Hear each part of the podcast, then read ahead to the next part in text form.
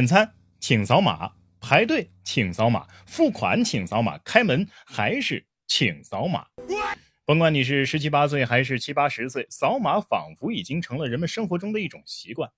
明明一句话就能搞定的事儿也得扫码，甚至还要关注一大堆乱七八糟的号。这样的强制扫码到底是更方便了，还是已经是一种负担了呢？最近终于有官媒对扫码乱象发表了评论文章。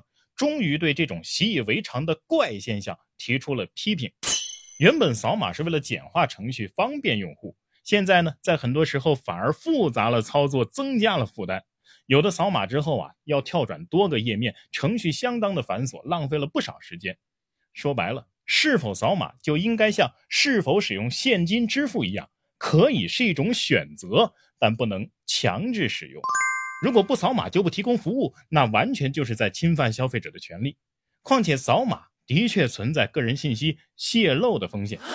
在使用手机扫码之后，有的会跳转到关注、注册、快捷登录等等页面，你必须要授权啊！你不授权，他就不给你进行下一步。那么你一授权，你的昵称、姓名、电话，通通都给他了，有的甚至还要提供身份证号、住址这些敏感信息。那随之而来的就是莫名其妙的诈骗电话或者是推销电话，各种广告是关都关不掉。那么为什么商家要要求消费者强制扫码呢？还是那四个字，有利可图啊！一是做商业化的推广，你得关注它呀；二是搜集信息，做大数据的推送，有的甚至还把你的信息非法给转卖了出去。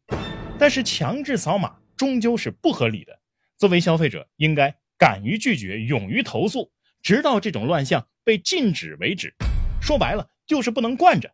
同意的点赞。